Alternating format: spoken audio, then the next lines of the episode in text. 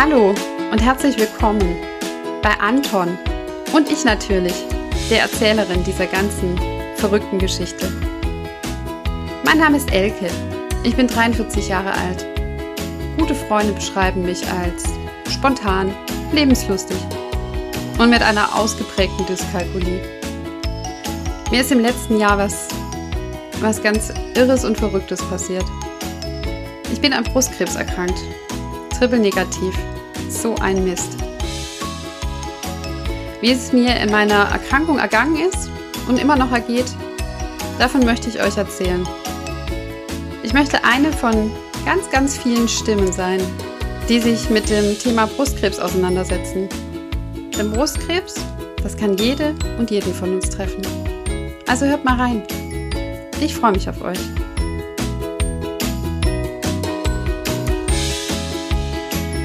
Hallo, liebe Zuhörerinnen und Zuhörer von Anton und ich.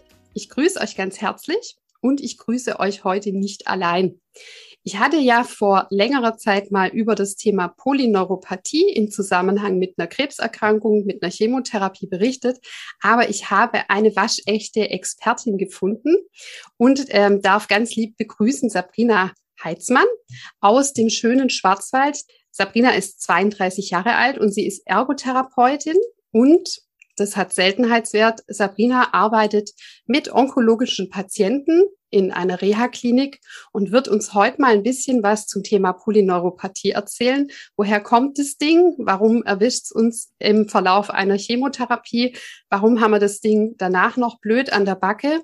Und was kann Ergotherapie in diesem Fall sowohl stationär, vielleicht im Zug einer Reha oder auch ambulant oder auch wir selber, denn irgendwann sind alle Therapien abgeschlossen und wir müssen ja selber in die Pushen kommen. Wie kann uns Ergotherapie bei dem Thema chemoinduzierte Polyneuropathie gut helfen? Liebe Sabrina, mega toll, dass du heute meine Gästin bist und ich gebe das Wort jetzt an dich. Erzähl doch mal ein bisschen was, was unsere Zuhörerinnen und Zuhörer bestimmt brennend interessiert von dir. Zuerst muss ich mich ein bisschen entschuldigen, meine Stimme ist noch etwas angeraut. ähm, genau, und ich hoffe, dass ich nicht so oft husten muss, ähm, aber mir geht soweit ganz gut. genau, ich bin Sabrina Heitzmann, wie du mich schon so schön vorgestellt hast. Danke, liebe Elke. Und ähm, bin Ergotherapeutin, habe einen Bachelor of Arts in Medizinalfachberufe und arbeite bei, beim Bundesverband für Ergotherapeuten in Deutschland und auch in einer Rehabilitationsklinik für Onkologie und habe noch so ein paar verschiedene ergotherapeutische Projekte. Bin auch eine Podcast-Kollegin quasi von Elke, genau. Und freue mich heute am anderen Ende zu sitzen und selber interviewt zu werden. Ist ganz aufregend für mich. Genau, Sabrina ist eine erfahrene Podcasterin. Ich werde euch ähm, die Sabrina und ihren Podcast in die Show Notes packen. Dann könnt ihr mal reinspickeln. Da gibt's allerhand Interessantes im Ergotherapeuten-Podcast. Also hochprominent, dass ich an so, ein, an so eine Gästin komme, beeindruckt mich maximal. Äh, der erste ähm, Podcast für Ergotherapie in Deutschland ist es, genau. Tatsächlich habe ich noch ein bisschen geguckt. Also ah. ich finde, ihr seid schon ganz schön prominent. Aber gut, bevor Sabrina jetzt irgendwie ähm, hier über alles hinauswächst und sagt, ey, dann mache ich lieber meinen Podcast weiter. ähm, mir geht's so, da ich ja von Erstberuf Ergotherapeutin bin, dass mir das Thema Sinnhaftigkeit von Ergotherapie während und nach einer Krebserkrankung überhaupt nicht fremd vorkommt. Aber ich weiß nicht, wie es euch geht, liebe Zuhörerinnen und Zuhörer. Hat sich an eurem Bett in der Klinik, in der Akutbehandlung oder danach in der Reha oder auch ambulant, hattet ihr mal Berührung zur Ergotherapie? Ich glaube es nicht oder zumindest nicht viele, denn ich kann sagen, mit Prüf und Siegel, während meiner Akutbehandlung und darüber hinaus ist mir kein Ergotherapeut und keine Ergotherapeutin begegnet. Liebe Sabrina, gib uns mal einen kleinen Tipp. Ergotherapie und Onkologie, wie passt denn sowas zusammen? Also ich finde, die Ergotherapie ist für die Onkologie prädestiniert, muss ich ja sagen. Aber es stimmt tatsächlich auch. Ähm, ich muss aber ein bisschen weiter ausholen tatsächlich, denn was natürlich die meisten interessiert ist, was ist eigentlich Ergotherapie? Okay, es ist irgendwas mit Therapie, es hat nichts mit der Versicherung zu tun ähm, und, ähm, und auch nicht mit einem Ergometer. Und irgendwie denkt man sich doch, es ist doch ein bisschen verwandt mit der Physiotherapie. Ne? Das heißt, bevor wir genau gucken, was denn eigentlich die Ergotherapie oder was, wir, was es denn für Nutzen in der Onkologie hat, wäre es sinnvoll, einmal zu erklären, was denn so die Ergotherapie ist oder auch im Unterschied zur Physiotherapie. Die Insider denken ja immer, ähm, also die, die Ergotherapie kennen, denken ja im allerschlimmsten Fall von uns, dass wir gerne Mandalas malen. Immer. Mandala richtig. hilft immer. Und da möchten wir beide heute mal dringend aufräumen. Ja, richtig, genau. Oder Pedigree-Körbe flechten oder Blumen anflechten. Aschenbecher töpfern. Ja, genau. Das ist so ein bisschen das Klischee der Ergotherapie. Und ja, in der Ergotherapie kann es in bestimmten Bereichen sinnvoll sein, ähm, handwerklich zu arbeiten oder ähm, dahingehend zu agieren. Letztendlich steht aber die Betätigung im Vordergrund. Und zwar die, die für den Patient oder die Patientin wichtig ist. Ähm, ich mache das mal an einem Beispiel. Ähm, gerade bei Mammakarzinom gibt es ja oftmals auch ähm, eine OP, wo auch noch zusätzlich Lymphknoten im Bereich der Achselhöhle entfernt werden. Und ähm, dann besteht da eine Bewegungseinschränkung, ne? Genau. Und, oder kann eine Bewegungseinschränkung durch zum Beispiel die Narbe geschehen, ja, dass man den Arm nicht mehr ganz nach oben bekommt oder sonst irgendwas. Und ähm, ja, der Physiotherapeut, also tatsächlich der Physio, der hat ja auch so ein bisschen Alltagsaktivitäten mit drin in seiner Behandlung, ja. Und der guckt dann, dass der Arm wieder so weit hochgeht, dass man zum Beispiel ähm, die Schränke in der Küche wieder mit äh, Gläsern und Teller oben bestücken kann. Der Ergotherapeut greift da ein und sagt, willst du das überhaupt? Ist das denn wichtig für dich? Oder hast du einen Mann zu Hause, der das macht? Und ähm, was sind denn deine Anliegen? Ich meine, es ist ja schön und auch wichtig tatsächlich, dass der Arm wieder vollumfänglich funktioniert und am besten so wie vorher. Aber vielleicht gibt's ja etwas, was dir noch viel wichtiger ist. Vielleicht ist es ja etwas wie zum Beispiel Klavierspielen. Klavierspielen funktioniert nicht mehr. Und damit hat man früher oder ähm, vor der Diagnose einfach auch ähm, auftanken können. Oder ich möchte wieder ähm, regelmäßig zum Walking gehen.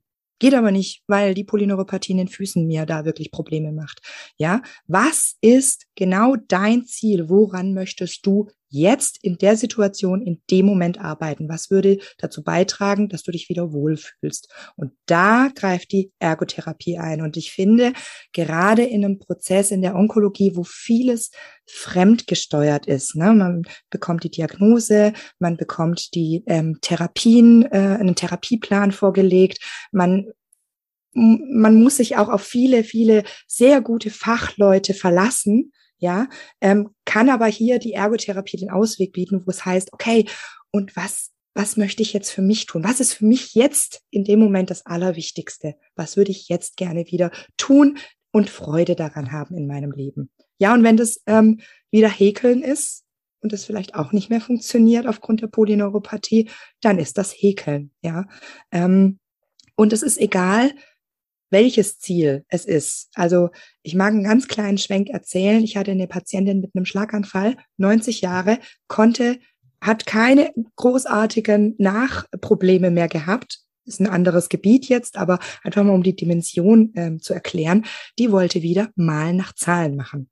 Und zwar so ein Mal nach Zahlen, das bei mir selber sehr schludrig aussehen würde. Also sehr, sehr fein motorisch. Aber es war ihr Ziel. Ja, und da habe ich nicht zu entscheiden, nee, also kommen Sie mal, also die Hand funktioniert ja besser als meine, was wollen Sie denn damit? Nein, das ist nicht meine Intention zu sagen, was für dich oder für sie sinnvoll ist, sondern sie alleine, du alleine entscheidest, welches Ziel wichtig ist. Das ist Ergotherapie. Ich finde es total schön, dass du das ansprichst, weil mir ging das während der Akuttherapie und auch während der Reha so. Und ich glaube, da spreche ich vielen Betroffenen aus dem Herzen. Man kriegt ja nach so einer Erkrankung ganz viele Ziele aufoktroyiert. Also es stiefelt der Physiotherapeut an, der sagt, aber Sie müssen mit der Keule und dem Terraband und allen Arten Geräten auf jeden Fall und bis hinters Ohr. Dann ähm, Yoga ähm, bringt ganz vielen Klienten ganz viel, finde ich auch total wichtig. Mir gibt es nicht so viel, weil ich nicht so der Flexible bin. Also arbeite ich da auch defizitär. Dann kommt die Ernährungsberatung und sagt, wenn Sie nicht so und so viel Gemüse und Obst essen, dann haben Sie eine hohe Rückfallchance. Dann kommt der Sozialdienst und sagt, Sie müssen schnell wieder arbeiten. Aber die mhm. Frage, an welchen Einschränkungen meines täglichen Lebens ich tatsächlich richtig Probleme habe und dass jemand dann diese Themen mit mir beübt. Also wirklich auch Ziel, wo ich als ähm, Patientin und Patient auch überprüfen kann, ach guck mal, jetzt kann ich besser walken oder jetzt spüre ich meine Füße besser oder jetzt ähm, kriege ich die Feinmotorik wieder hin, dass mir nicht ständig ein Glas runterfällt, weil mir das wichtig ist und es tatsächlich an diesem Beispiel beübt wird und nicht so im luftleeren Raum zwischen, wie gesagt, Petsyball und Terraband. Das ähm, ist, glaube ich, eine super Erkenntnis, wo viele von uns auch ein Aha-Erlebnis haben, zu sagen, Mensch, also wenn ich jetzt in mich reindenke, dann würde ich gern Folgendes echt total gut wieder können. Es wäre doch prima, wenn ein Ergotherapeut oder eine Ergotherapeutin das mit mir mal beübt. Also mhm. Seid da mutig. Richtig, richtig. Wir haben uns ja heute das Thema Polyneuropathie vorgenommen, eine ganz typische Nebenwirkung leider einer langen Chemotherapie mit entsprechenden Präparaten. Bei mir hat es sich damals gezeigt, so ab Mitte der Chemotherapie, indem ähm, die Zehen nacheinander taub wurden, dann auch die Ballen am Fuß, an den Fußsohlen taub wurden und am Schluss auch ein bisschen die Fingerspitzen. Aber ich glaube, Polyneuropathie hat ganz viele Gesichter. Kannst du uns mal ein bisschen mitnehmen? Warum kriegt man überhaupt Polyneuropathie durch so eine Chemotherapie und was kann denn alles betroffen sein? Genau, vorab, das wird jetzt hier kein biochemischer ähm, Unterricht, wo dann die Leute schon denken, oh Gott, mein Gü meine Güte. Ähm, Mund zu, Ohren auf und ja, Stift genau. nehmen. Richtig, genau. Ab jetzt schreiben. Nein, sondern ich möchte nur einen groben Überblick geben da tatsächlich. Ähm, und zwar die Polyneuropathie, die gibt es nicht nur bei, ähm, bei, ähm, bei einer Chemotherapie zum Beispiel, sondern eine Polyneuropathie kann erstmal auch eine Folge von anderen Erkrankungen sein. Ne? Die kennt man zum Beispiel als Folge von Diabetes oder auch als Folge von Vitamin B12-Mangel. Ähm, in der Onkologie kann sie zumeist als Folge der Chemotherapie oder anderen medikamentösen Tumotherapien auftreten und nennt sich dann nicht nur Polyneuropathie, sondern Chemotherapie-induzierte Polyneuropathie. Das bedeutet, verschiedene Präparate wirken in unterschiedlichen Anteilen sich negativ auf die ähm, Nerven aus. Und da jede Chemotherapie individuell auch für den Patienten oder für die Patientin zusammengestellt wird und auch jeder Körper anders darauf reagiert, kann man nicht ganz sagen, wie es dann zu einer Polyneuropathie oder wie, wie sich die letztendlich zeigt oder ob sie sich zeigt. Ne? Es gibt eben Hinweise oder viele Hinweise darauf, viele Beobachtungen, dass es bei bestimmten Präparaten eben zu einer Polyneuropathie kommen kann, wie zum Beispiel Taxane ähm, oder Vinca-Alkaloide oder sowas in der Art. Genau. Was ganz wichtig ist und was oftmals ein bisschen verkannt wird und was mir auch wichtig ist hier jetzt im diesem Podcast zu erwähnen ist, dass man sich die Nerven auch so ein bisschen mal angucken muss, weil die Nerven, also die Nerven bestehen aus Fasern und die bestehen aus drei verschiedenen Anteilen. Einmal die Sensibilität oder die Sensor, also Sensibilität, ne, das, was ich spüre. Einen motorischen Anteil gibt's, also für die Muskeln, zur Bewegung und auch einen vegetativen Anteil, das heißt für ähm, Organfunktion und so weiter und so fort. Und dahingehend kann sich eben auch die Polyneuropathie äußern, weil bei ganz vielen steht in der Polyneuropathie vor allem diese Kribbelsymptomatik im Vordergrund. Ähm, aber ähm, es kann eben auch noch andere Auswirkungen haben. Ähm, Gehen wir es mal kurz durch. Eben in der Sensibilität kann es eben diese Parästhesien sein, dass es kribbelt, dass man vermindert spürt oder alles verstärkt spürt. Das kann sich auf Druck, Berührung, Temperatur oder Vibrationsempfinden auswirken. Ähm, genau. Dann gibt es den motorischen Anteil, der wird oft so ein bisschen verkannt. Ähm, das kann mit einer Muskelschwäche einhergehen oder sogar Muskelkrämpfe. Und es wird nicht immer in Zusammenhang mit einer Polyneuropathie äh, gebracht, sondern man denkt sich, oh mein Gott, was habe ich denn jetzt noch? Ne? Und das ist wichtig, dann zu verstehen, dass es auch eine Folge der Polyneuropathie sein kann, dass nicht nochmal was dazu kommt. Also es kommt natürlich nochmal was dazu, aber dass man es irgendwie einordnen kann, weil das hat ja auch was mit Angst zu tun, wenn da plötzlich der Muskel schwächer wird oder die Tasse aus der Hand ständig fliegt, man schon die fünfte Lieblingstasse irgendwie zerdeppert hat oder sowas und denkt, sag mal, also kann jetzt keine Tasse mehr halten, was soll denn das, ne? Genau. Ähm, und auch vegetative Störungen können vorkommen. Das heißt zum Beispiel übermäßiges Schwitzen kann vorkommen oder auch Verdauungsstörungen. Das kann auch eine Folge einer Polyneuropathie sein. Und es ist mir wichtig, dass man eben auch weiß, dass es eben nicht nur die Sensibilität betreffen kann. Ja, genau. Ähm, bei der Sensibilität, ich hake jetzt einfach mal da ein, was die meisten eben vielleicht auch schon gespürt haben, eben können die Hände und und oder die Füße betroffen sein. Da gibt es wirklich unterschiedlichste Ausprägungen. Es kann nur eine Hand betroffen sein, es können beide Hände betroffen sein, es können nur die Füße betroffen sein, ja.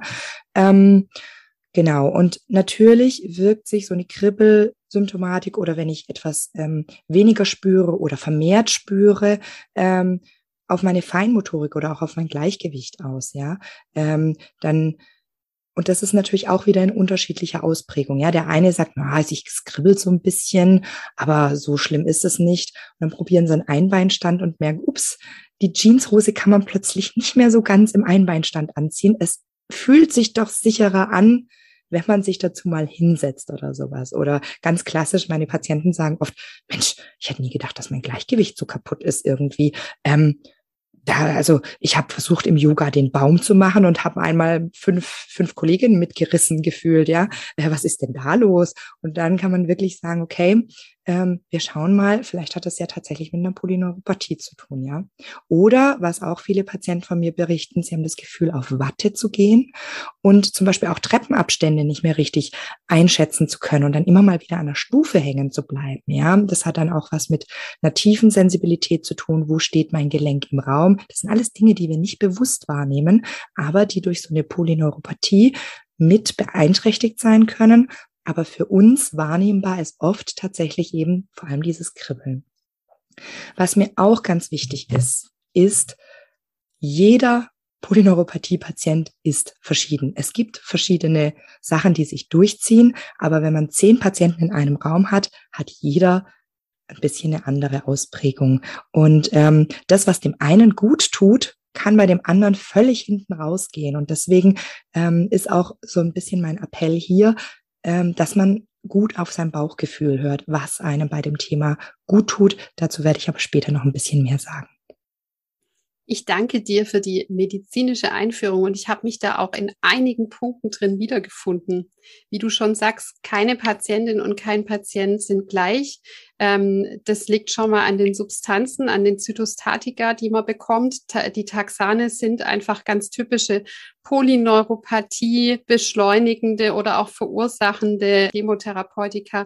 Und ich weiß noch, dass wir Damen alle in der Onkologie während der Chemotherapie so ein bisschen verglichen haben, wer hat eigentlich was. Und das war also, äh, da stand überall Polyneuropathie drüber, aber die ähm, Empfindungen und auch die Missempfindungen, die, man sagt ja immer Plus- und Minus-Symptomatik, auch im motorischen Bereich, im sensorischen waren ähnlich. Ich weiß, dass es bei den meisten, die auch wie ich Taxane bekommen haben, so mit der achten, neunten Chemotherapie mit dem Zyklus losging und sich dann eben gesteigert hat oder man musste die Substanz reduzieren. Dieses Ungleichgewicht finde ich extrem spannend, denn wie du schon gesagt hast, man ist ja da eh so also es, äh, da ist ja passiert ja viel mit der Psyche auch und mit dem, wie man den Körper wahrnimmt und immer so denkt, hm, was kommt denn jetzt an Tag eins, zwei, drei, vier, fünf, sechs nach der Chemotherapie? Und ich war damals sehr überrascht, ähm, dass ich polyneuropathische Symptome hatte aber an den Füßen total unterschiedlich. Ich hatte also den linken Fuß, der relativ schnell bis zum Ballen taub war und der rechte kam erst langsam nach. Mein Onkologe meinte damals, dann ist es auch keine chemoinnotierte Polyneuropathie. Und das ist aber Quatsch. Also ähm, das kann natürlich ganz unterschiedlich in, auftreten. Auch manche haben Probleme mit den Händen, andere wieder nur mit den Füßen, manche völlig asymmetrisch. Und ähm, auch wie du erzählt hast, das dass im Körper auch viel passieren kann. Zum Beispiel das Thema Verstopfung. Das mhm. ist ja mindestens 50 Prozent. Die einen haben Dünnpfiff und die anderen ja. haben diese irre üble Verstopfung. Und wenn mir damals schon jemand, so wie du gesagt hätte, auch ähm, die Organe können betroffen sein und äh, das kann sich auswirken, dass die Darmträgheit äh, eintritt und man gar nicht mehr weiß, wie man aufs Klo kann. Auch das kann polyneuropathisch sein. Also finde ich ganz hilfreich, da so viel wie möglich drüber zu wissen, um sich diese Angst zu nehmen und zu sagen, das ist zwar unterschiedlich, aber es gehört alles in den Karton Polyneuropathie. Richtig, ja. Jetzt ähm, hattest du schon erzählt, welche Körperareale betroffen sind. Und mhm. das mit den Krämpfen finde ich nämlich auch klasse, weil da überlegt man sich nämlich, darf ich Magnesium nehmen während der Chemotherapie oder nicht? Und warum hilft es denn eigentlich gar nicht? Ja, genau. Weil das vielleicht auch mit der Polyneuropathie zusammenhängt. Ähm, Ding Dong, also da geht bei mir voll das Licht auf. Du hast erzählt, die Ergotherapie greift hier einfach in das Praktische. Ich habe mir das Stichwort betätigungsorientierte Ergotherapie notiert. Um Gottes Willen, was ist denn das? es ist eigentlich nur ein Begriff dafür, wie ich es vorhin schon erklärt habe, was eigentlich Betätigung ausmacht. Das heißt, ähm, wir kommen nachher noch auf den Unterschied Klinik und Praxis. Ich erzähle jetzt mal aus der Sicht einer ambulanten Praxis, wie man da umgehen würde. Das heißt, ähm, ein, ähm, äh, eine Klientin oder ein Klient kommt zu uns mit einer Verordnung vom Arzt und ähm, dann, äh, ne, dann, dann macht man erstmal eine Anamnese und so weiter. Und dann stelle ich fragen, stellen wir zusammen einfach mal die Ziele auf. Ähm, und wenn jetzt die Polyneuropathie das vorherrschende Problem wäre in diesem Fall, dann ist diese Frage einfach, was ist denn durch die Polyneuropathie ähm, nicht mehr möglich? Woran hindert dich die Polyneuropathie, deinen Alltag so zu gestalten, wie du möchtest? Ne? Ich habe nämlich auch Patienten, die sagen, ja, ich habe so ein bisschen Polyneuropathie, das ist ein bisschen kribbelig es nervt ein ganz kleines bisschen, aber eigentlich kann ich damit super, ich habe andere Ziele. Dann ist es zumindest hier keine Indikation für eine Ergotherapie, weil was für ein Ziel habe ich, wenn es jetzt nur um ähm, die Polyneuropathie geht. Ne? Ähm, oftmals sind ja auch noch ein paar weitere Probleme, aber wir beziehen uns jetzt hier tatsächlich nur auf die Polyneuropathie. Ähm, dann kann es zum Beispiel sein, dass derjenige ähm, sagt, naja, ähm, ich würde gerne wieder in den dritten Stock hochkommen, äh, in meine Wohnung. Ähm, und es ist schön, dass der Physiotherapeut mit mir das wirklich ausdauernd übt, aber irgendwie funktioniert es einfach nicht mehr. Und ähm, dann kann der Ergotherapeut mit einer Betätigungsanalyse zum Beispiel sich einfach mal anschauen, woran liegt's? Ja, und da wären wir dann auch an dem Setting, ähm, dass das in der Klinik schlecht möglich ist. Ja, also das genau zu analysieren man kann schon so ein bisschen rankommen, aber ganz ehrlich, es gibt eine Norm für Treppenstufen, aber weiß ich, ob du die Norm zu Hause bei dir hast? Sind deine Treppenstufen breiter? Sind sie ein bisschen kürzer? Sind sie aus einem, von einem alten Haus? Ist es Stein? Ist es Holz? Quietscht es? Gibt es nach? Ähm, hast du ein Geländer? Ähm, das sind alles Dinge, die ich in einer Betätigungsanalyse natürlich konkret zur, zu deinem Ziel mir anschauen muss und wir dann gemeinsam analysieren, zum Beispiel per Video. Das heißt, ich würde das im konkreten Fall einmal aufnehmen, ähm, wie du die Treppe hoch und runter läufst. Ähm, und dann schauen wir uns das gemeinsam an. Und dann besteht auch schon bei ganz vielen KlientInnen die ähm, diese dieser Wiedererkennungseffekt, dass man gleich guckt, okay, was passt denn da nicht? Alter, sehe ich wackelig aus. Sollte ich mich mal besser festhalten vielleicht, ne? Also da wird mir ja schon ganz schlecht beim Zuschauen oder so. Ich meine, wer filmt sich schon beim Treppgehen? Ähm, von daher ähm, ist es eine Zielanalyse, oder eine Betätigungsanalyse gemeinsam mit dem Therapeut und man stellt gemeinsam Ziele auf. Okay, ich sehe, der Fuß wird nicht so richtig hochgehoben. Sollte man vielleicht an der tiefen Sensibilität ein bisschen arbeiten, ja? Oder mh, hm, man tritt öfters mal ins Leere. Was gibt's denn da noch für, für, für, für Möglichkeiten? Ach, das Gleichgewicht. Also der ganze Gang sieht aus, als wäre das Gleichgewicht nicht äh, so ein bisschen ähm, geschädigt. Das sollte man mal gucken. Also ich drücke das jetzt absichtlich ein bisschen ähm, runtergebrochen aus. Ne? Also genau, möchte da nur grobe Beispiele geben, damit man sich so ein bisschen einen Einblick ähm, von so einer Betätigungsanalyse machen kann. Und aufgrund dieser Betätigungsanalyse stellt man dann Maßnahmen auf. Was könnte mir denn alles helfen? Okay, ein Gleichgewichtstraining, okay, dann sollte ich vielleicht mal noch ähm, eine Hilfestellung machen, das heißt, vielleicht ein Geländer anbringen, ähm, mir ein anderes Schuhwerk anziehen. Ja, ich gehe da immer mit Schläppchen hin und eigentlich sind die total doof. Eigentlich sollte ich lieber mit geschlossenen Schuhen laufen. Das ist mir jetzt bewusst geworden, weil ich es gesehen habe. Also werde ich jetzt in Zukunft mit geschlossenen Schuhen laufen oder sowas. Dann ist auch auf die Frage, was für Schuhe. Äh, meine Polyneuropathie-KlientInnen erzählen mir oft, sie brauchen eine Schuhgröße größer, weil sie das Gefühl haben, ähm, die Füße fühlen sich so dick an und so eingezwängt in den Schuhen, die sie bisher hatten, obwohl sie kein Lymphedem oder sonst irgendwas haben. Ähm, und auf sowas muss man dann eben in, in der Betätigungsanalyse achten oder herausfinden und gemeinsam zusammen erkunden und dann einen Maßnahmenpfad aufstellen. Und diesen Maßnahmenpfad den kann man dann zusammen gehen und immer wieder schauen, bringt er uns auf den richtigen Weg? Erreichen wir das Ziel, das wir aufgestellt haben, sicheres Gehen der Treppe dieser drei Stockwerke in zwei Wochen? Erreichen wir das? Schaffen wir es dahingehend, zeitnah diesen, dieses Treppengeländer anzubringen, weil der Bruder ist Monteur und macht das oder sowas. Ähm, der Schuhkauf findet da statt? Kommt da jemand mit zur Beratung oder sowas? Ne? Und schaffen wir das? Wer macht das mit, dass wir da genau aufstellen, ähm, was man dazu braucht und ähm, wann das geschieht und dann auch terminiert ist. Und ich finde gerade diese Terminierung, okay, in zwei Wochen soll das stehen oder in drei Wochen oder vier, je nach ähm, Größe des Ziels einfach auch, ähm, dieses konkreten Ziels, gibt einfach auch nochmal Motivation, weil das ist dann nicht, oh, irgendwann kommt man da mal die Treppe hoch, blub, sondern das ist klar definiert mit einem Aufgabenplan. Der Patient oder die Klientin weiß genau, was sie tun soll. Der Therapeut weiß es genau. Jeder weiß genau, was er zu tun hat und verfolgt dieses eine Ziel zum Wohle dessen, für den die Verordnung ist, nämlich für dich. Ich habe jetzt ganz viel verstanden an super guten Aufhängern und Ankern. Ich hoffe, ich vergesse nichts. Aber was ich schon mal ganz toll finde, und da möchte ich nicht für meinen Berufsstand der Ergotherapeuten jetzt Werbung machen, sondern ich finde es wirklich toll. Ihr habt das jetzt auch alle gehört. Wenn ihr mit was, wenn ihr mit einer vermeintlichen Polyneuropathie-Problematik ankommt und ihr merkt im Erstgespräch mit dem oder der Ergotherapeutin, da steckt irgendwie was anderes dahinter. Da steckt ähm, vielleicht auch noch mal ein anderes Thema dahinter. Ihr fallt nicht sofort raus, weil sich die Diagnose dann nicht bestätigt hat oder ihr mit äh, dem Ergotherapeuten, der Ergotherapeutin feststellt, da ist eigentlich noch ein ganz anderes Thema da, sondern, und das finde ich einfach in der ambulanten Ergotherapie genial, da geht jemand mit euch auch vor Ort um was auszuprobieren zu Hause. Denn es geht einem ja oft so, dass man in der Klinik was Tolles lernt vom Physiotherapeuten oder vom Arzt, dass man in der Reha super Sachen lernt und dann steht man zu Hause und denkt, hm, ähm, Moment, jetzt kann ich es ja gar nicht umsetzen, weil ich habe andere Schränke, ich habe einen anderen Boden. Ich habe zum Beispiel viele Teppiche und Läufer, da stolper ich drüber. Oder ich muss wirklich auch in den dritten Stock kommen ohne Aufzug.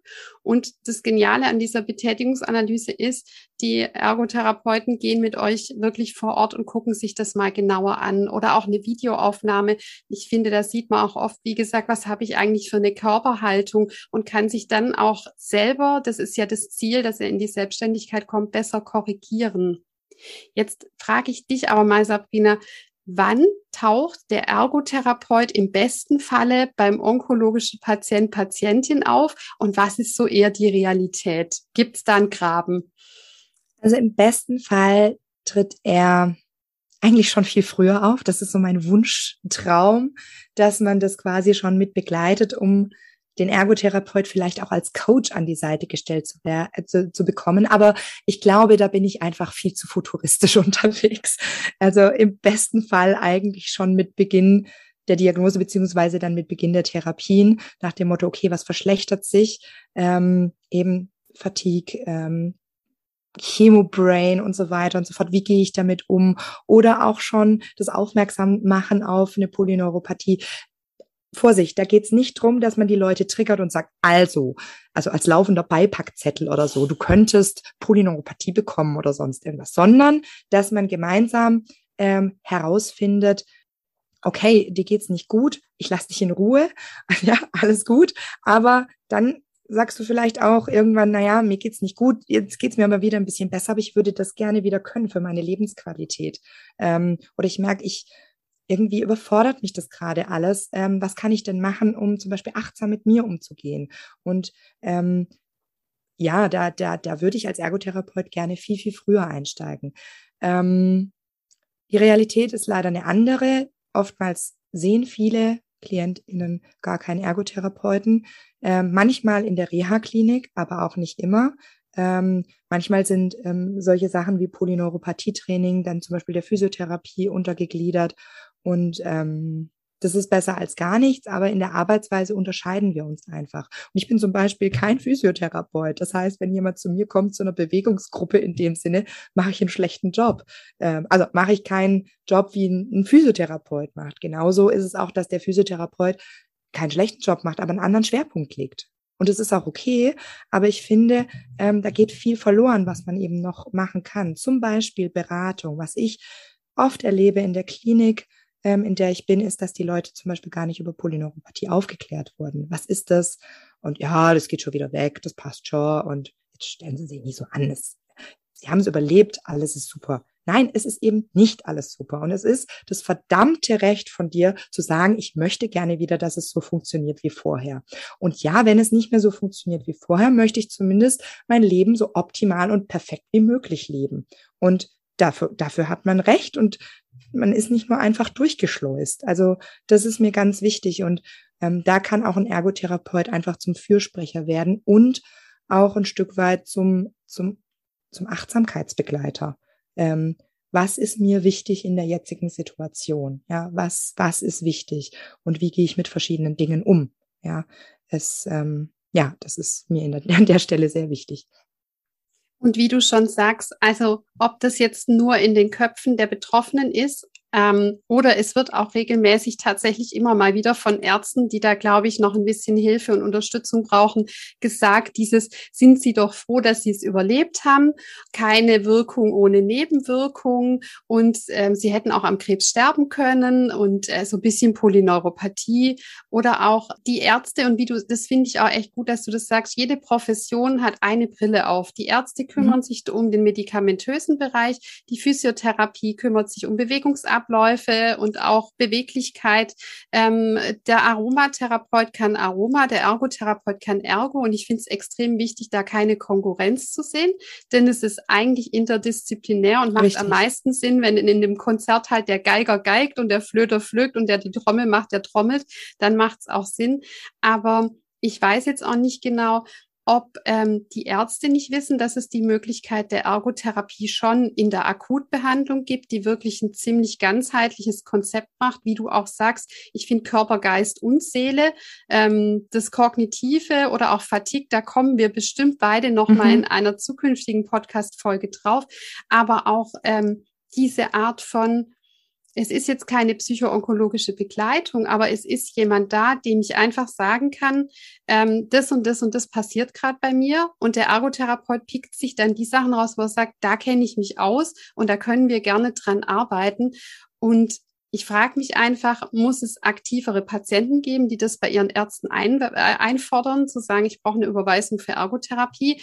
Muss ähm, da mehr Aufklärungsarbeit bei Ärzten laufen, zu sagen, ich habe in meinem Portfolio auch die Ergotherapie, die super flankierend arbeiten kann muss die Ergotherapie vielleicht auch mehr Präsenz zeigen und sagen, hallo, ich lege jetzt hier mal Flyer auf, man kann mich per Videoschalte erreichen, ich komme im persönlichen Kontakt. Ich kann mir aber auch vorstellen, dass ich in der Klinik irgendwie ähm, ein Zimmer kriege, wo ich einfach mit den Patienten auch arbeiten kann. Was meinst du, was müsste da passieren? Also es wäre natürlich schön, wenn wir Ergotherapeuten gleich von Anfang an mit dabei sind. Aber ähm, da sehe ich zum Beispiel die Psychoonkologen erstmal ganz an klarer Stelle, ne, die dann natürlich viel unterstützend und begleitend einfach dabei sein können. Und die machen einen super Job. Ähm, aber es wäre schön eben, wenn da noch mehr Kenntnisse bei Psychoonkologen, aber vor allem auch bei Ärzten ist, nach dem Motto, okay, ähm, da da nimmt jemand, da hat jemand einen Lebensqualitätsverlust, ja. Ähm, da sollten wir mal gucken. Das Problem ist aber natürlich ein Stück weit, also das Problem ist sehr komplex. Das Problem ist, ähm, man selber als Patient geht ja nicht hin und sagt, ich leide, weil ich kein Klavier spielen mehr kann. Das kommt ja nicht als erster Schlagwort, wie auch immer, sondern das ist ja, die Betätigung ist oftmals überlagert von ganz, ganz vielen anderen Dingen. Das erleben wir auch in unserer, in unserer, in unserer Diagnose oder in unserer Zielfindung. Ähm, klappt denn dies und jenes? Ja, ja, klappt alles, klappt alles, ja. Und so sich dann aber bewusst zu werden, Moment, äh, shit, eigentlich stimmt, ärgere ich mich jeden Tag drüber, dass dass ich nicht mehr richtig walken kann, dass das nicht mehr so läuft, wie ich mir das vorstelle. Ähm, da, da fehlt ja oft auch so ein bisschen eine Eigenreflexion, ja, weil man einfach, und das ist kein Vorwurf, man ist einfach von so vielen anderen Dingen beschäftigt und mit flankiert, ja. Ähm, aber ich möchte hier schon auch dazu aufrufen, dass man als Patient ein mündiger Patient ist, der auch tatsächlich sagen darf, hm, ich würde gerne, also ich merke mit meinem Hirn, das stimmt's gerade irgendwie nicht und ich habe Sorge, dass es irgendwie nicht mehr richtig, dass, dass ich dann später nicht mehr als Sekretärin arbeiten kann. Ich brauche meinen Kopf für meine Arbeit und ich mache meine Arbeit gerne, wo ich, wo ich angestellt bin oder was auch immer ich mache. Ähm, ich habe da Sorge und dass dann ein Arzt oder eine Psychoonkologin dann sagt, nicht im Sinne von, ja, oh, das wird schon, sondern alles klar, wir schalten mal einen Ergo dazu, dann kann er mal ein bisschen aufklären. Es geht ja gar nicht um eine komplett begleitende Therapie, sondern vielleicht um Anstöße zu geben. Was könnte dir in diesem Moment helfen? Das kann ein Rezept sein, das können drei Rezepte sein, das kann aber auch nur eine Beratung sein. Ähm, das finde ich ähm, schon auch wichtig. Dann, worauf ich auch eingehen muss, ist, ähm, die Ergotherapie, die ist, finde ich, schon so ein bisschen in einer Identitätskrise. Es ähm, gibt schon auch viele, und wir hatten das vorher so ein bisschen angesprochen, die sehr handwerklich basiert sind. Und ähm, dann wird natürlich von dem Arzt, der sich da auch nicht weiter drüber informiert hat, weil ähm, das Thema Heilmittelerbringer ist zumindest in Studi äh, im Studium, im Medizinstudium nicht wirklich ähm, groß geschrieben. Also mit Heilmittelerbringer meine ich, was macht denn der Physio, was macht denn der Logo, was macht denn der Ergo? Ah ja, Logo irgendwas mit Sprache, Physio, der trainiert die Menschen ähm, und der Ergo ach, der macht was mit Basteln. Ähm, und es ist wirklich nur ein ganz kleiner Teil. Das heißt, man kann ihnen da auch nicht wirklich einen Vorwurf machen, dass sie das nicht wissen. Ähm, aber es gibt eben eine Diskrepanz auch in, innerhalb der Ergotherapeuten. Ja, die einen, die gehen auch mit Mitteln ran, die jetzt eben weniger eine Betätigungsanalyse beinhalten. Dazu möchte ich später, wenn wir zu den Maßnahmen kommen, auch noch mal einen kleinen Aufruf an ähm, die KlientInnen, die hier zuhören, äh, starten. Ja, also man sieht, das Problem ist sehr komplex. Wir hoffen natürlich auch durch die Verbandsarbeit und durch Engagement von sehr, sehr vielen KollegInnen, die ich habe, ähm, dass wir die Ergotherapie bekannter machen können. Ja, wir hoffen, dass es uns gelingt und das ist ja zum Beispiel auch möglich durch die Podcastaufnahme hier. Das heißt, wir, wir starten einen Dreiklang an Aufrufen. Wir rufen Ärzte wirklich auf, ähm, zu sagen, huch, da gibt's ja noch die Ergotherapie. Mhm. Und ähm, wenn ich Klienten habe, ähm, wo ich denke, das könnte irgendwie gut passen, das ist eine Fragestellung oder eine Symptomatik, die passt gut in die Ergo, dann, liebe Ärzte, ähm, es gibt sie, die Ergotherapeuten, macht euch schlau. Wir rufen auch alle Ergos auf, die bisher, und äh, da hatten wir im Vorgespräch schon mal drüber geplänkelt, mhm. zu sagen, also so wahnsinnig viel Onkologie in der Ergotherapie kommt in der Ausbildung nicht vor. Ja. Traut euch aber trotzdem ran und ähm, seid da einfach mutig und bildet euch fort und lest sehr gute Bücher, die hoffentlich bald auf den Markt kommen, gell, Sabrina? Ja, ja. und ähm, also ähm, da seid ihr auch oder sind wir Ergotherapeuten auch gefragt. Ähm, da gibt's ähm, aus meiner Sicht wirklich eine psychoonkologische Seite. Wir sind keine Psychoonkologen, das finde ich auch wichtig zu sagen. Also mhm. wir sind weder Physios noch Psychoonkologen, aber das Thema Gesprächsführung, wertschätzende Gesprächsführung, das Thema Achtsamkeit, das Thema, wie gehe ich um mit Verlusten, finde ich, gehört zu einer professionellen Gesprächsführung mit rein, zum mhm. anderen ergotherapeutischen Handwerkszeug. Und liebe Zuhörerinnen und Zuhörer, ihr habt einen Anspruch auf Ergotherapie. Und auch wenn ihr euch nicht sicher seid, ihr seid nicht verknackt für das nächste Jahr, jede Woche eine Sitzung, sondern ihr bekommt ein Rezept vom Hausarzt oder vom betreuenden Onkologen oder Gynäkologen, Gynäkologin. Ähm, und man darf auch mal ein Vorgespräch machen und abklären, passt das für mich? Ähm, und wie viele Einheiten braucht man denn, ähm, um da ranzugehen? Also es ist nicht entweder oder ganz oder gar nicht, sondern man darf sich da auch wirklich mal dran ausprobieren und sagen auch, wie bei allen anderen Therapien, passt es im Moment zu meiner Lebenssituation. Ich stelle mir das immer so vor, wie wenn ich aus dem Trockner so eine Kiste Wäsche hole, ähm, Socken von meinem Sohn, meinem Mann, mir Einzelsocken, Geschirrhandtücher und so. Wir haben in dieser Akutphase und auch danach wirklich wahnsinnig viel zu tun. Und da muss man eben gucken, welche Socken passen jetzt gerade zusammen und welche Wäsche finde ich jetzt keine zweite Socke. Und so ist es auch mit den Therapien. Alles zu der Zeit, wo ihr es braucht, aber ihr habt einen Anspruch auf Ergotherapie. Und ähm, ich gehe mal davon aus, man kann sich das verordnen lassen über ein Rezept, so wie Physiotherapie auch. Und wenn ihr da euren Arzt, Ärztin drauf ansprecht äh, und sagt, folgende Thematik habe ich, dann schreibt ihr euch ein Ergo-Rezept raus. Also Ärzte seid wach, Ergos macht euch auf den Weg. Und liebe Zuhörerinnen und Zuhörer, liebe Klientinnen und Klienten, ähm, ihr dürft es auch einfordern. Das finde ich ganz arg wichtig.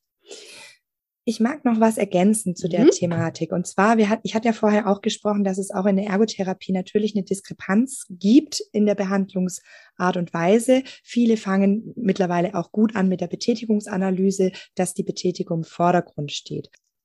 Jetzt hast du erzählt, und das ähm, finde ich, muss man vielleicht nochmal sagen, weil es ein bisschen Klarheit bringt, zwischen stationärer und ambulanter Ergotherapie ist ein Unterschied. Genau. Also man kann sich ja jetzt schon ein bisschen vorstellen, ähm, ich als Kliniktherapeut habe natürlich da ein bisschen begrenztere Zeit mit den KlientInnen als jetzt jemand, der im ambulanten Bereich ist. Die Leute sind etwa drei bis vier Wochen bei uns. Und das heißt, in der Zeit ähm, können wir schon auch an Zielen arbeiten, aber wie ich schon gesagt habe, die sind ja schon sehr abstrakt. Also natürlich kann ich Walken üben, ja, ähm, oder, ne, oder ähm, Maßnahmen zur Polyneuropathie ähm, und Beratung erbringen. Aber ähm, die Klinik oder die Zeit in der Klinik ist ja schon in so einer Glaskuppel oder so einer Käseglocke. Das heißt, es ist der Alltag überhaupt nicht wiedergespiegelt, weil man hetzt von Therapie zu Therapie und man bekommt das Essen serviert und ähm, ja, und auch die Gegebenheiten, ja, äh, sind gar nicht da. Wie ist denn die Walking-Strecke, die man, also ich habe mich jetzt so auf Walking eingestellt, ne? Aber wie ist denn die? Ja, die kann ja bei mir im Schwarzwald ganz anders sein als jetzt irgendjemand, der ähm, aus dem Norden kommt oder so. Und das sind ja gar nicht die gleichen Anforderungen. Und ähm, dann finde ich es schwierig, dann kann man nur theoretisch an so einem Ziel konkret arbeiten. Man kann Impulse mitgeben, ja, und dafür ist auch so eine Reha-Klinik da, ähm, Impulse mitzugeben. Was gibt es eigentlich alles? Was kann ich eigentlich alles tun? Welche Bandbreite habe ich? Ja, und das bezieht sich jetzt nicht nur auf die Ergotherapie, sondern auf die Physio- und Sporttherapie, auf alles Mögliche. Du hast es vorher schon so ein bisschen angerissen. Ne? Es gibt Yoga, es gibt Qigong und dann soll man noch in Kraftraum und dann soll man noch das machen. Und ähm, ich erlebe viele KlientInnen, die dann dadurch in den richtigen Stress geraten, weil sie sagen, oh Gott, ja, der Physiotherapeut hat gesagt, ich muss unbedingt äh, das und das zu Hause weitermachen. Und der Ergotherapeut hat gesagt, ich muss unbedingt hier dieses Sensi-Training weitermachen, bla. Ähm, nee, man muss nicht. Ich finde, man sollte sich mal alles angucken. Definitiv. Weil so eine Chance, wie jetzt in dieser Reha-Klinik, hat man so nicht wieder, so viele Sachen kennenzulernen. Aber darum geht's auch, um das kennenlernen. Und dann packe ich mir als Patient, Klientin das raus, was ich möchte. Und es gibt auch tatsächlich viele Klientinnen oder der ein oder andere, viele sind es nicht, aber der ein oder andere, äh, der sagt, hm, Frau Heizmann, Sie machen das wirklich toll, aber ganz ehrlich, ob die Finger so ein bisschen kribbeln, ne, Stichwort über alles ist unterschiedlich, oder ob ich keine Ausdauer mehr habe und eigentlich äh, nach dem Frühstück äh, schon völlig schweißgebadet bin, weil mir die Ausdauer einfach fehlt und ich völlig entkräftet bin von den ganzen Therapien. Ähm, das ist für mich schon ein Unterschied und deswegen lege ich mehr Wert auf Physiotherapie und ich brauche auch meine Ruhezeiten und Sie haben mir viel Beratungsmaterial mitgegeben. Wären Sie mir sauer, wenn ich nicht mehr komme? Und ich sage, oh mein Gott, ich bin Ihnen nicht sauer, weil die Therapie ist nicht da, also sie müssen nicht die Therapeuten streicheln und der ihr Ego, ähm, sondern sie müssen sich raussuchen, was für sie das Wichtigste ist. Und das ist ja ganz schön, wenn sie sogar auf mich zukommen und sagen, ähm, ich weiß, was mir jetzt gerade gut tut. Ich weiß, was jetzt für mich wichtig ist und was ich jetzt brauche. Und auch gerade im Hinblick auf die Polyneuropathie, dass man dann Angst hat, man lässt irgendein Fenster verstreichen, ähm, wo man jetzt noch hätte stimulieren können. Und nur wenn man da jetzt noch äh, stimuliert hätte, dann hätte man keine Polyneuropathie mehr in ferner Zukunft. Das ist Quatsch. Das ist Quatsch. Es gibt andere Dinge in dem Moment, die wichtig sind. Und das tritt vielleicht irgendwann anders wieder in den Vordergrund. Oder im schönsten Fall gar nicht mehr. Das finde ich ganz arg toll, dass du das sagst, weil ich glaube, jede und jeder von uns kann das nachvollziehen, in welchem Therapiestress man ist. Also fängt an bei der untertänige Patient, der in der Reha ähm, 19 Termine am Tag macht, damit die Rentenversicherung ihm nicht die Reha streicht oder irgendein Therapeut böse ist. Punkt, Punkt, Punkt. Wir wissen ja alle, was unser Gehirn manchmal so macht. Und das andere natürlich auch, und das finde ich wichtig, äh, mir wurde auch suggeriert am Anfang bei der Polyneuropathie, wenn man nicht innerhalb innerhalb eines Jahres ganz, ganz viel an Therapie macht, dann ist alles verloren und es bleibt so, wie es ist. Ähm, Überraschung, nein. Da kann man noch viel rausholen und manches ist selbst, wenn man viel rausholt, irgendwann einfach ein Zustand, mit dem man sich arrangieren muss. Aber mhm. das finde ich sehr entlastend, dass du das auch nochmal sagst. Ähm, ähm, man muss einfach entscheiden für sich als mündiger Patient, was ist im Moment mein größtes Problem und die Flyer und Informationen, die kann man ja auch aufheben und irgendwann holt man raus und denkt, jetzt ist es die Zeit und jetzt muss ich danach schauen.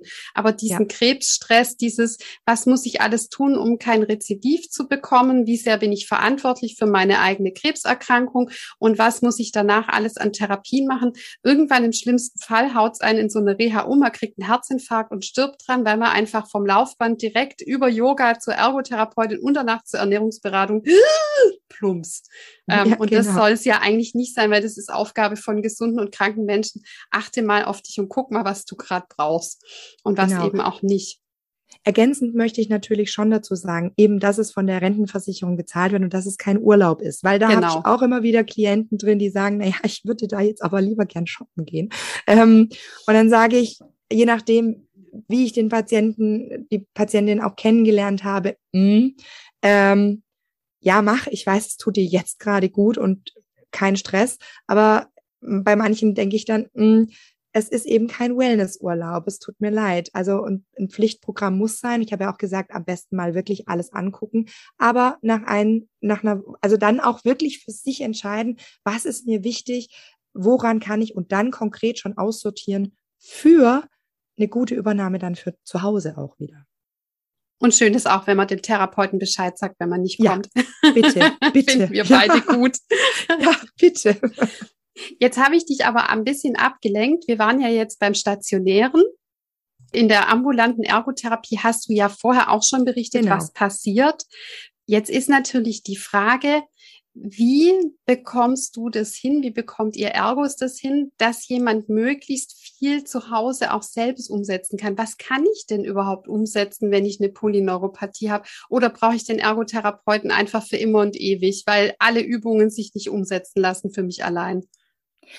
Also die Maßnahmen für die Polyneuropathie sind, sind sehr vielfältig und zielt natürlich auch so ein bisschen drauf ab, ähm, was möchte ich denn auch wieder können? Es gibt so allgemeine Maßnahmen. Ich habe es vorher äh, schon ganz kurz angedeutet, eben ähm, so Sensibilitätsbäder, ja, wo man ähm, sich äh, eben den Raps krault oder eben die Hände und die Füße in Raps einlegt und da massiert. Ähm, ja, es gibt ähm, ähm, sensomotorisches Training, das heißt so ein Gleichgewichtstraining ähm, mit, äh, mit Kopplung von kognitiver, ähm, mit kognitiven Übungen. Das klingt jetzt erstmal ein bisschen komisch, aber ähm, das hat ganz gute Studienergebnisse er erbracht tatsächlich, dass man so Gleichgewichtsübungen macht und die später mit kognitiven Übungen bündelt. Also ich sage jetzt mal, wenn Sie ein Trampolin haben und da relativ unter Griffe haben oder sowas, ähm, dann kann man da draufstehen und einmal die Ich packe meinen Koffer oder sowas spielen. Also es klingt jetzt erstmal so ein bisschen ähm, drastisch. Ich ähm, bin gerade am überlegen, wie ich so ein bisschen aufdrösele. Kommen wir doch zuerst zum Sensibilitätstraining. Ich glaube, das ist das meist bekannte bei Ergotherapeuten. Eben das, was ich gerade schon gesagt habe, dass man mit verschiedenen Materialien die Hände, Füße stimuliert. Ähm, das kann Raps, Reis, alles Mögliche, was es an Körnern gibt, die hier rumkräuchen und fleuchen sein, wo man die Hände zum Beispiel reintut und dann einfach mal anfühlt, wie sich dann sowas anfühlt. Ne?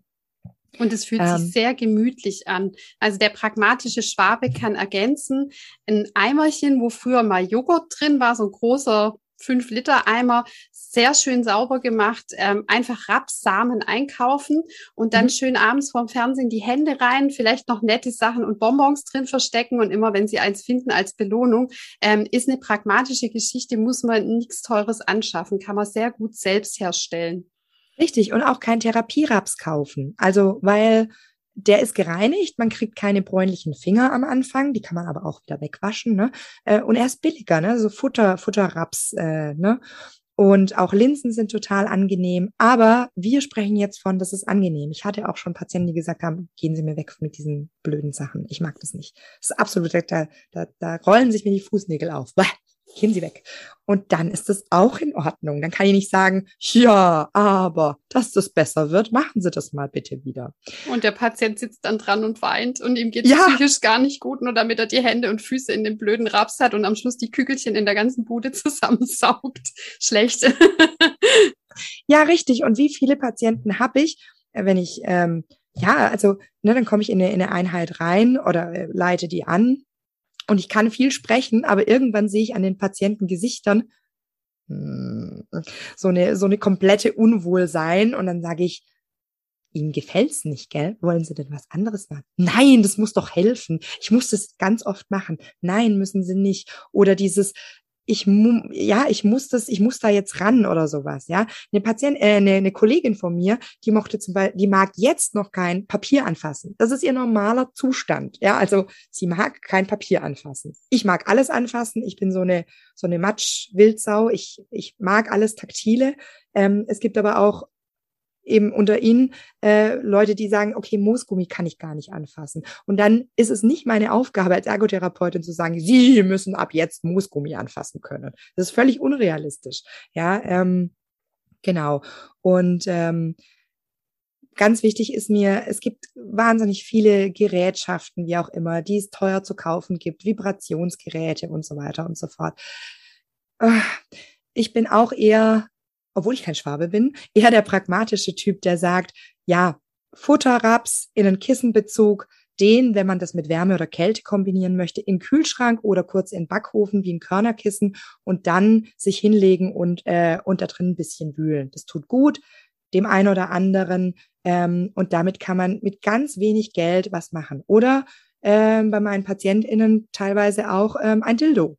Ja, die Vibration vom Dildo fühlt sich gut an. Also dann fasse ich den halt an und lasse meine Finger durchvibrieren. Ja, also war tatsächlich mal eine Zeit lang ähm, bei mir Thema und Sie können sich vorstellen, wenn die Ärzte dann durch die geöffnete Tür mal reingespiegelt haben und wir darüber gesprochen haben, bin ich auch schon mal zitiert worden und gesagt, Frau Heitzmann, was empfehlen Sie denn da?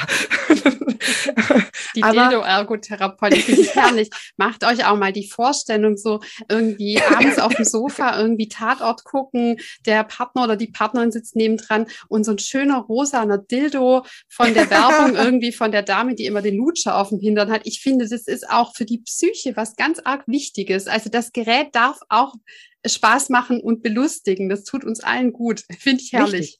Richtig. Genau. Und auch bei der Polyneuropathie, seien Sie neugierig. Also sei, oder seid neugierig, fasst alles an, ob es denn angenehm ist oder nicht. Und macht euch mal Gedanken, wann es dann am angenehmsten ist. Morgens nach dem Aufstehen zur Aktivierung. Ja, da sagen dann viele, mh, hm, ja, am Anfang ist es so taub nach der langen Nacht, da brauche ich einfach so ein bisschen, bis das alles wieder in die Gänge kommt. Da kann eben so ein Rapsbad ganz angenehm sein. Es können aber auch Wechselbäder sein, die da sehr angenehm ist, ne? so ein bisschen Handbad im oder eine Dusche, kalt, heiß. Äh, das kann alles sehr angenehm sein. Oder ist man eher der Typ, der das abends zum Runterkommen braucht, um das Kribbeln ein Stück weit zu besänftigen oder wieder ein bisschen ins Spüren zu bringen zum, zum Ausklang, ja. Und dahingehend, äh, ich hatte es dir schon gesagt, Elke, ist mir was ganz arg wichtig, was erstmal völlig banal klingt. Ähm, die Tatsache, dass man sich auch mal Gedanken macht, wenn man sich jetzt was ausgewählt hat an Materialien und sich da viel Gedanken gemacht hat, wann es mir gut tut, wo bewahre ich das auf? Ähm, weil daran scheitert tatsächlich oft die Durchführung von etwas, was einem gut tut. Ja, ich habe einige KlientInnen gehabt, die ähm, nach einem Jahr oder nach zwei Jahren, die ich dann wieder gesehen habe, die gesagt haben, ich mache das eigentlich nicht mehr. Eigentlich tut's mir total gut, aber ich mache es nicht mehr. Da habe ich auch mal gefragt, woran liegt's denn? Habe ich, weiß nicht, kann ich irgendwas verbessern oder so? Da hieß es, nee, ist nicht Ihre Schuld. Ähm, wissen Sie, ich hatte es auf dem Esstisch. Dann kann ich immer mich dran erinnern, wühl mal da drin ein bisschen rum. Und naja, dann kamen halt Freunde und die haben dann so gesagt, oh, hast du, Katz, eine Katze? Ist das ein Katzenklo auf dem Tisch? Dann fassen die da rein mit ihren Grabbelhänden, die vorher überall waren, ja, ähm, und sagen, oh, witzig, was ist denn das? Und dann sage ich, das ist wegen meiner Polyneuropathie. Und dann ist das Gespräch gleich wieder auf der Krankheit, ja. Und dann ist auch gleich, oftmals dieses Ding, was? Diese Kügelchen sollen helfen? Was ist denn das für ein homöopathisch-esoterischer Hokuspokus, ja? Und da muss man sich schon so rechtfertigen. Und dann wandert diese Kiste oder dieser Kissenbezug oder was auch immer, landet dann in der Abstellkammer, wo man sagt, ja, okay, da hole ich es dann raus, wenn. Und nein, das macht man nicht. Irgendwann vergisst man es, beziehungsweise schmeißt es weg und denkt sich, naja, ist eh nichts geworden. Deswegen äh, macht euch Gedanken, wo ihr die Sachen machen wollt. Zum Beispiel eben morgens, dann direkt unterm, unterm Bett lagern, ja, dass man es direkt rausholen kann oder abends unter der Couch lagern oder unterm Sessel lagern oder in einer Schubfach, äh, Schubfach im Wohnzimmer irgendwo. Also da, wo man das macht, auch definitiv in der Nähe, aber versteckt, dass es nicht gleich wieder Thema ist. Das ist was, was ich Ihnen gerne ans Herz legen würde oder euch. Ja, das finde ich, finde ich einen guten Tipp. Man erkennt es ja mit vielen anderen Gerätchen auch. Also A, finde ich sehr wichtig, was du sagst, Sabrina. Ich muss jetzt nicht wahnsinnig Geld ausgeben. Das ist ja oft so, wenn der Sportvorsatz im neuen Jahr kommt, dass man dann erstmal denkt, ich brauche einen Trainingsanzug, neue Turnschuhe, dringend Hula-Hoop-Reifen, Trampolin, ähm, was weiß ich und eine Handelbank. Und äh, ja, das wissen wir ja alle. Und bei den Sachen ist es so, je besser ihr Alltagsmaterialien nehmt und ähm, die an euch eh vorbeikommen, desto angenehmer. Und je weniger Leute den Vibrator in der Hand haben, na umgekehrt, wir nehmen ja auch nicht die Vibratoren von den Leuten in die Hand und sagen, ihr habt noch Sex oder was ist eigentlich bei euch los? Das ist ja völlig übergriffig, ähm, desto besser. Und also ich zum Beispiel baue in meinen Tagesalltag, ich laufe wirklich Sommer ob Winter barfuß zum Kompost, da muss ich öfters hin. Da komme ich im Moment gerade über eine Raureifwiese, ich komme über Platten drüber, ich habe mal ein bisschen was, was Hartes, ähm, wenn da so Kieselsteine sind. Ich weiß, es war am Anfang mir sehr unangenehm, weil ich eher Missempfindungen dadurch hatte, aber das tut mir einfach immer noch gut. Ähm, oder zum Beispiel, wenn ihr Hände abspült, das hatte ich den Tipp in der Reha bekommen, fahrt euch doch mit der Spülbürste oder mit dem Glitzi-Schwämmchen auch gerne mal über die Finger drüber, dann sind die schön sauber. Und auch das ist Polyneuropathie-Training. Ihr habt warmes Wasser mal als Kontrast. Ihr könnt euch sensitiv da irgendwie anschrubbeln. Also ähm, je besser in den Alltag in integriert, wie die Sabrina schon sagt, desto besser ist es. Und einfach auch Sachen anschaffen, die man nicht unbedingt kaufen muss und wenn man sich was kauft, dann echt was, was einem Spaß macht. Also nicht mhm. das Trampolin kaufen, weil alle sagen, ohne Trampolin kriegt man Osteoporose mit ja. Hormonentzug, sondern einfach, weil ihr Bock auf Trampolin habt. Und ähm, ja, sonst hat man irgendwann so einen Fitnessparcours und der macht einem jedes Mal, wenn man ihn sieht, ein schlechtes Gewissen. Das muss ja, ja. nicht sein. Dafür sind wir zu alt. Und tatsächlich kommt es aber auch hier auf den Typ an. Das heißt, man muss sich so ein bisschen überlegen, bin ich der Typ, ich möchte regelmäßig ganz bewusst ein Polyneuropathie-Training machen. Dann ist es so der Typ Kiste und ich mache mir die Kiste irgendwo hin, ja, und so. Oder nee, ich möchte mir einmal bewusst werden, wo ich ganz bewusst so einen kleinen Parcours einbauen kann, wie ich laufe barfuß zum Kompost oder beim Spülen, beim Abwaschen der Hände oder beim Waschen der Hände nach der Toilette lege ich mir bewusst ein Bürstchen hin, damit ich einfach nochmal unter Wasser mit Tempo, mit einmal kalt, einmal warm, das noch mit dazu machen kann. Und dann ist das für mich erledigt. Das heißt, auch hier muss man ein bisschen gucken, was ist man für ein Typ? Mag ich das lieber abgeschlossen? Mag ich es integriert in den Alltag? Wie, wie tickt man da so? Und wie fühlt sich für einen am besten einfach an? Da hast du vollkommen recht. Ja. Ähm, Liebe Sabrina, wir hatten es ja vorher auch mal, ich mhm. habe es kurz angerissen und du auch davon, dass es gar nicht so wahnsinnig viele Ergotherapeuten gibt, die von sich aus sagen, Onkologie, da bin ich total sattelfest. Und was kann ich jetzt als Ergotherapeutin machen, wo ich diesen Podcast höre oder als Ergotherapeut, da wollen wir niemand ausgrenzen. Ähm, und ich sage, Mensch, Also ich habe das Gefühl, die Sabrina Heitzmann, die hat ziemlich viel Ahnung von Onkologie, von onkologischer Reha, Ergotherapie in der onkologischen Reha. Darf man dich als Ergotherapeutin und Ergotherapeut denn was fragen? Ja, das definitiv. Also in meiner Klinik äh, oder in der Klinik, in der ich beschäftigt bin, da geben wir es den ähm, PatientInnen auch so mit, ähm, dass die uns kontaktieren dürfen, beziehungsweise nicht sie selber, sondern, also natürlich schon auch, aber ähm, eigentlich lieber der Ergotherapeut, weil ähm, A, möchte ich keine Ferndiagnose und Ferntherapie machen, ähm, aber der Ergotherapeut, der darf sich natürlich gern Input holen, weil wir hatten es vorher schon kurz angesprochen.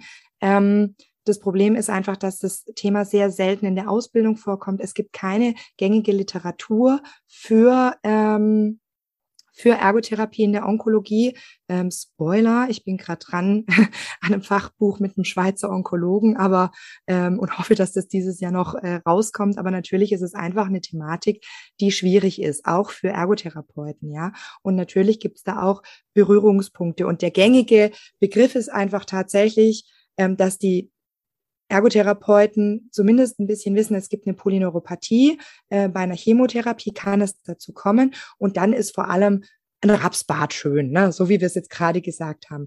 Aber was das alles beinhaltet, dass man, ähm, ähm, dass es eben nicht nur das Rapsbad ist oder sonst irgendwas, ähm, sondern dass es eben auch ein sensomotorisch, äh, sensomotorisches Training gibt, ein Gleichgewichtstraining und alles dann noch eigentlich unter einer Betätigung laufen sollte oder wie auch immer. Und die Kombinationen untereinander, die sind sehr komplex und auch natürlich sehr schwierig, wenn man nie groß davon wusste.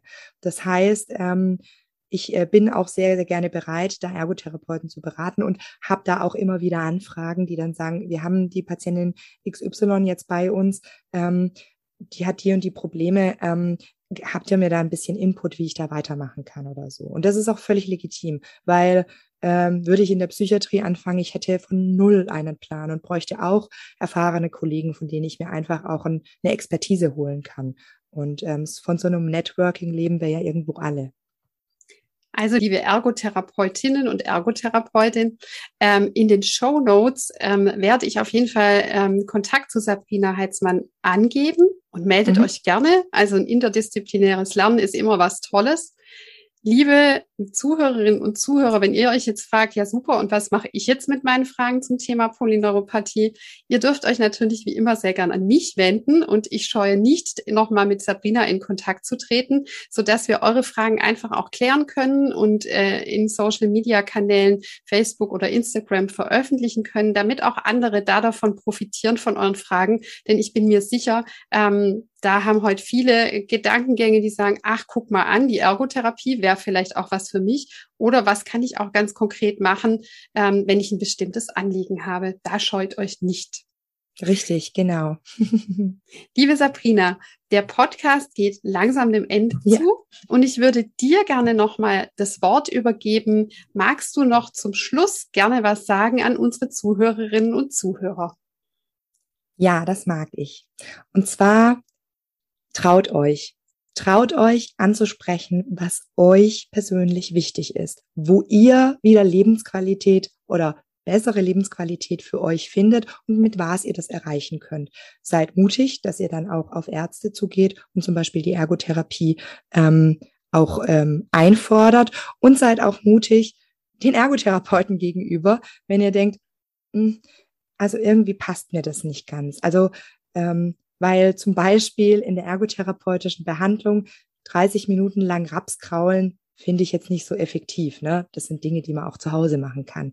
Wenn euch da irgendwas nicht so gut vorkommt, sprecht es definitiv an, weil man kann nur gemeinsam ähm, in der Therapie auch wachsen. Und das ist ganz, ganz wichtig. Und es geht um euer Leben, um eure Betätigung und die ist wichtig und dafür dürft ihr einstehen.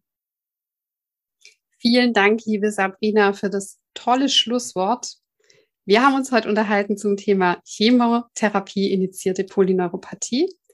Die Sabrina hat es aber schon angesprochen, es gibt noch ein paar andere Felder, wie zum Beispiel das Chemo- oder Tumor-Brain oder auch die Fatigue, die uns manchmal so total ermüdet. Und ich bin mir sehr sicher oder ich hoffe sehr drauf, liebe Sabrina, dass wir noch mehrere Podcast-Folgen aufnehmen können, denn ich finde es eine unglaubliche Bereicherung, ähm, dass du dich sowohl in der medizinischen Thematik auskennst, wie auch ganz konkret und sagst, was kann man mit dem Ergotherapeuten durch den Ergotherapeuten und auch danach gut umsetzen. Ich danke dir für heute ganz, ganz herzlich für unser Gespräch und wir beide sagen Tschüss. Alles Liebe von Elke und Sabrina. Tschüss. Tschüss.